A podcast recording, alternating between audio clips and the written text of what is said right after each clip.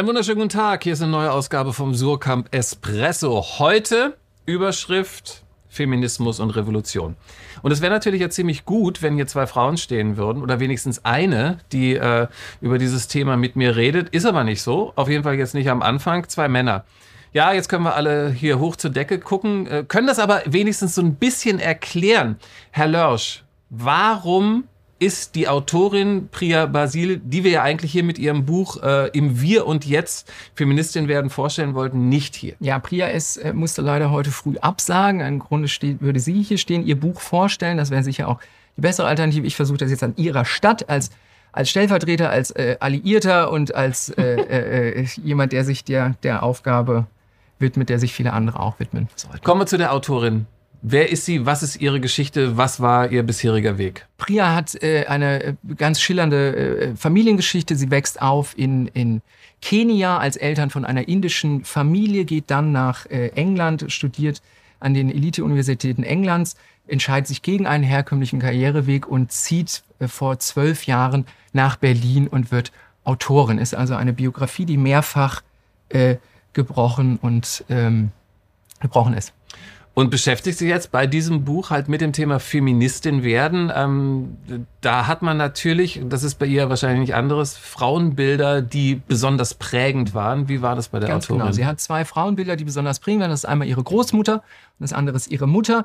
Die Großmutter ist äh, traditionalistisch äh, unterwegs. Da spielen Werte wie äh, ja, Familie spielt eine große Rolle, das Außen, Innen, Scham ist ein großes Thema. Wie sollen sich Frauen verhalten? Was ist anständig? Mhm. Die Mutter ist äh, dagegen eine, lehnt sich dagegen auf, ist eine, eine Rebellin, will Unabhängigkeit, will, will ihre eigene Position finden, die aber dann auch im Lebensweg mit, mit Enttäuschung verbunden ist. Und in diesem Abgleich sucht sich Priya ihre eigene Position. Also dieses Buch ist im Grunde eine, eine Suche, eine Positionierung, ein, eine Selbstverortung. Wo stehe ich jetzt eigentlich in diesem feministischen Diskurs? Und natürlich aber teilweise auch eine Beurteilung, weil sie sagt ja, dass Feminismus und äh, Kapitalismus, also die Form, in der wir uns befinden, nicht so gut funktioniert, nicht so gut zusammen funktioniert. Auf der anderen Seite macht sie, glaube ich, mit über 30 anderen Frauen eine Ausgabe einer Modezeitung oder einer Frauenzeitung. Und da denkt man sich auch, warum macht sie denn damit? Also was könnte denn ein gangbarer feministischer Weg in der heutigen, in der, in unserer Gesellschaft sein für sie? Ja, Priya würde, glaube ich, am Anfang, an, an den Beginn dieses Weges als Instrument die Frage stellen. Mhm. Also die, die, die Frage, genau, also die angesprochenen Gleichzeitigkeiten, Widersprüchlichkeiten, Ausbeutung, Feminismus, all dieses, diese riesige Gemengelage, die muss ausgeleuchtet werden mit, mit einem Suchen, einem Fragen, einem Dialog, einem Abgleich, etwas, das aktiv aktivistisch ist, nach vorne treibt, gleichzeitig aber auch von Verständigung und von, von, von Konsens handelt. Jetzt sind wir zwei Männer, die sich über ein Buch äh, unterhalten von einer Frau. Es geht um Feministin werden. Wie schaffen wir es, dass Männer dieses Buch lesen?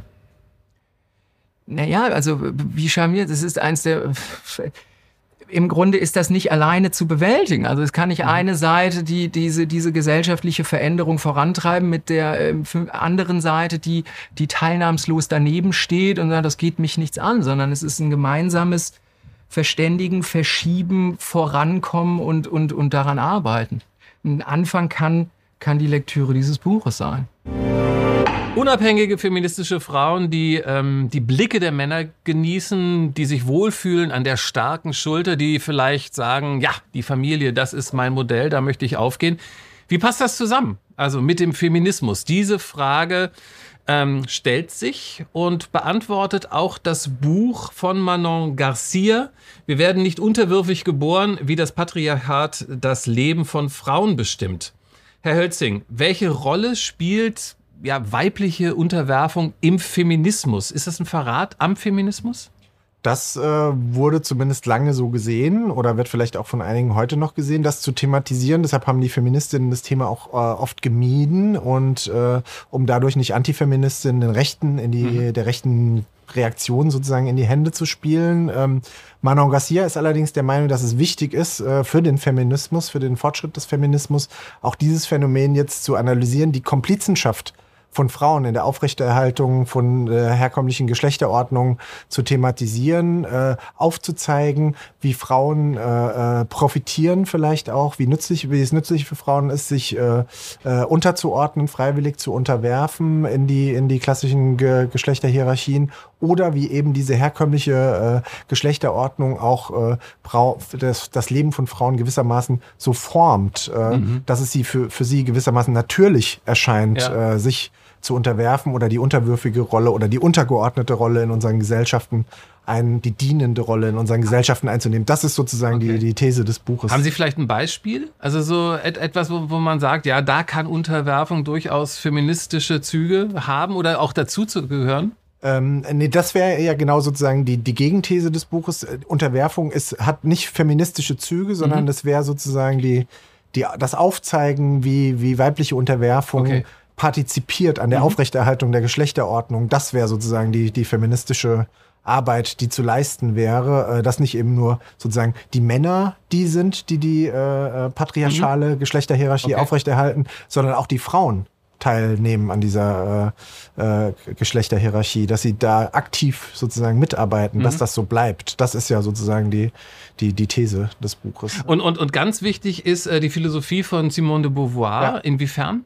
Ähm, darauf weist der Titel schon hin. Wir werden nicht unterwürfig geboren. Ähm, bei Beauvoir heißt es, wir werden nicht als Frau geboren, wir werden mhm. es. Also wir werden dazu gemacht, kann man sagen, mhm. von, von der Gesellschaft, von der Geschlechterhierarchie der herkömmlichen, die uns unsere Mütter sozusagen schon angelernt haben und die wir dann wieder lernen. Und genauso ist es eben, äh, will Garcia zeigen mit der weiblichen, freiwilligen weiblichen Selbstunterwerfung, äh, dass die auch eben äh, nicht natürlich ist. Die ist nichts, was sozusagen der Frau biologisch mitgegeben ist, sondern mhm. das ist etwas, was sozusagen sozial äh, figuriert wird und sozial mitgegeben wird. Jetzt will das Buch ja ähm, gar keine Antworten liefern, sondern halt diese Komplexität, und wir haben es ja gerade auch schon im Gespräch gemerkt, halt dieses äh, Themas irgendwie beleuchten. Ähm, will will man nicht gerade hier jetzt aber so ein paar Lösungsansätze bekommen? Ist das mhm. nicht so was, wo, wo man sagt, ja, das wäre jetzt aber schön, wenn ich da so einen Leitfaden habe? Ja, das, äh, das, das hängt vielleicht mit dem sozusagen philosophischen Temperament zusammen der Autorin oder auch mit, mit der, wenn man so will, philosophischen Tradition, mit der sie sich verbunden mhm. fühlt. Äh, eben Simone de Beauvoir, das ist auch im weitesten Sinne die phänomenologische philosophische Tradition, äh, Jean-Paul Sartre, mhm. Merleau-Ponty, das sind Autoren, die sehr wichtig sind für sie hier, aber auch neuere feministische Theorie. Äh, und äh, da geht es erstmal darum, überhaupt bestimmte Phänomene äh, sich zu erschließen, zu verstehen, wie das funktioniert, warum begeben sich äh, Frauen in diese Geschlechterordnung? Wie, wie lernen die das als mhm. sozusagen Mädchen, kleine Mädchen schon, äh, dann später als erwachsene Frauen? Einfach die Phänomene erstmal zu erschließen und zu verstehen und äh, Denken und Erkennen heißt ja auch schon überschreiten, könnte man dann philosophisch schließen. Unser drittes Buch am heutigen Tage behandelt ähm, sehr, sehr, sehr konkret und ganz, ganz äh, direkt die Themen Feminismus und Revolution, nämlich am Beispiel von Belarus. Das Buch heißt Die Revolution hat ein weibliches Gesicht. Der Fall Belarus äh, von der Autorin Olga Sparaga. Frau Rabe, welche Rolle haben Frauen seit den Protesten oder vielleicht auch darüber hinaus äh, äh in Belarus, also seit dem letzten Jahr 2020? Wir haben ja die Bilder gesehen von dem Trio der drei Damen, mhm. die von Lukaschenko äh, nicht ernst genommen wurde. Es sind ja Frauen, die mit äh, Männern zu tun haben. Entweder waren es ihre Ehemänner oder ihre, ihre Vorgesetzten, die im Gefängnis verschwunden sind und die daraufhin beschlossen haben, äh, sie treten an mhm. und Lukaschenko nimmt Frauen nicht ernst. Es ist ein erzpatriarchales System in, äh, in Belarus und er hat gedacht, naja, lassen wir die mal machen. Und da hat er sich eben gewaltig verschätzt. Svetlana mhm. Tichanowska trat als Präsidentschaftskandidatin an, wobei es immer klar war, sie ist dafür, so lange zu kämpfen, ähm, bis Neuwahlen möglich sind. Sie wollte nicht Präsidentin werden. Okay.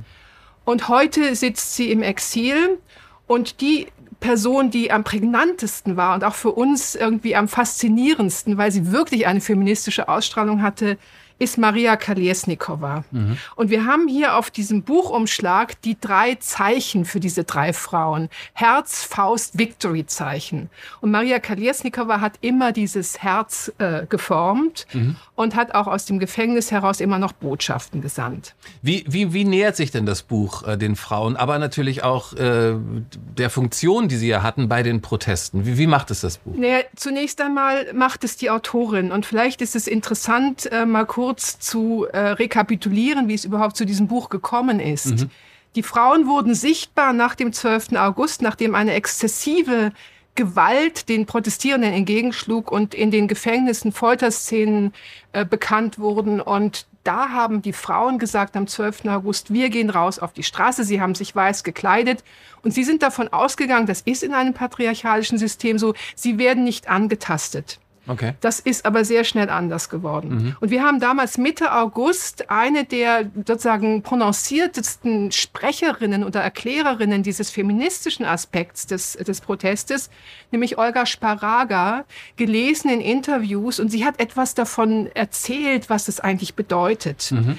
Die Horizontalität die Idee einer Respublika und die Gewalt als eine genuine Erfahrung, die Frauen machen, sowohl im, äh, im häuslichen Bereich als auch im Staate. Sie hat sozusagen die Kategorie der Gewalt generalisiert. Mhm. Ich habe diese Olga Sparaga einfach kontaktiert ah. und gefragt, wollen Sie nicht ein Buch für uns schreiben? Wir wollen gerne wissen, was bei euch äh, vor sich geht. Wir wollen wissen, was sind eure Ziele. Diese Protestbewegung kommt irgendwie out of the blue. Wir haben gedacht, Belarus schläft. Das ist ein von Sicherheit und Angst und Repression geprägtes Land. Und auf einmal sind diese Hunderttausende von strahlenden mhm. Leuten auf den Straßen. Was ist da los? Ähm was, was kann man denn, äh, an, also von diesem Buch und an diesem Beispiel vielleicht allgemein, also was kann der Feminismus von diesen Geschehnissen in Belarus lernen?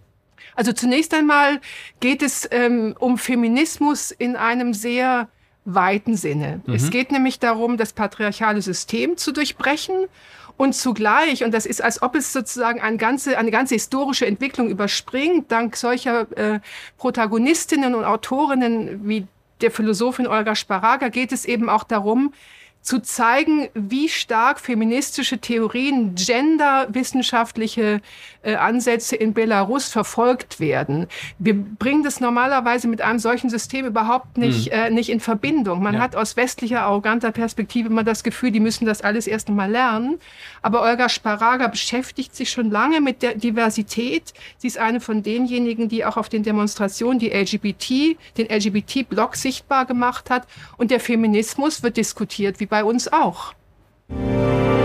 So, und für unser viertes Buch, was ja traditionellerweise äh, der Seitensprung ist, also ein Buch, der nicht, das nicht im Surkamp Verlag erschienen ist, ist Frau Rabe gleich bei uns geblieben und hat uns etwas mitgebracht. Frau Rabe, was genau? Was? Volja Hapejeva Mutantengarten, erschienen mhm. in der wunderbaren Edition Tannhäuser. Volja Hapejeva ist vielleicht eine der prägnantesten belarussischen jungen Lyrikerinnen die 2019 in Österreich war, nach dem Lockdown nicht ins Land zurück konnte und die Proteste von außen beobachtet hat.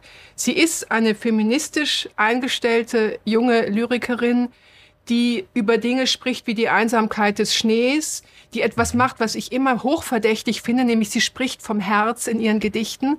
Und das hört sich dann ungefähr so an, wie nicht eingelaufene Schuhe drückt mich mein Herz, ist es die, Grö ist es die Größe oder woran liegt es sonst? Mhm. Die Übersetzung von Matthias Göritz, Martina Jakobson und Uliana Wolf ist so gelungen, dass ich allen dieses fantastische Buch ans Herz legen möchte. Das haben Sie hiermit getan. Vielen, vielen Dank für den Besuch. Und natürlich äh, vielen Dank, dass Sie auch diesmal wieder eingeschaltet haben. Wir sehen uns das nächste Mal, hoffe ich, auf bald. Bis dann. Tschüss.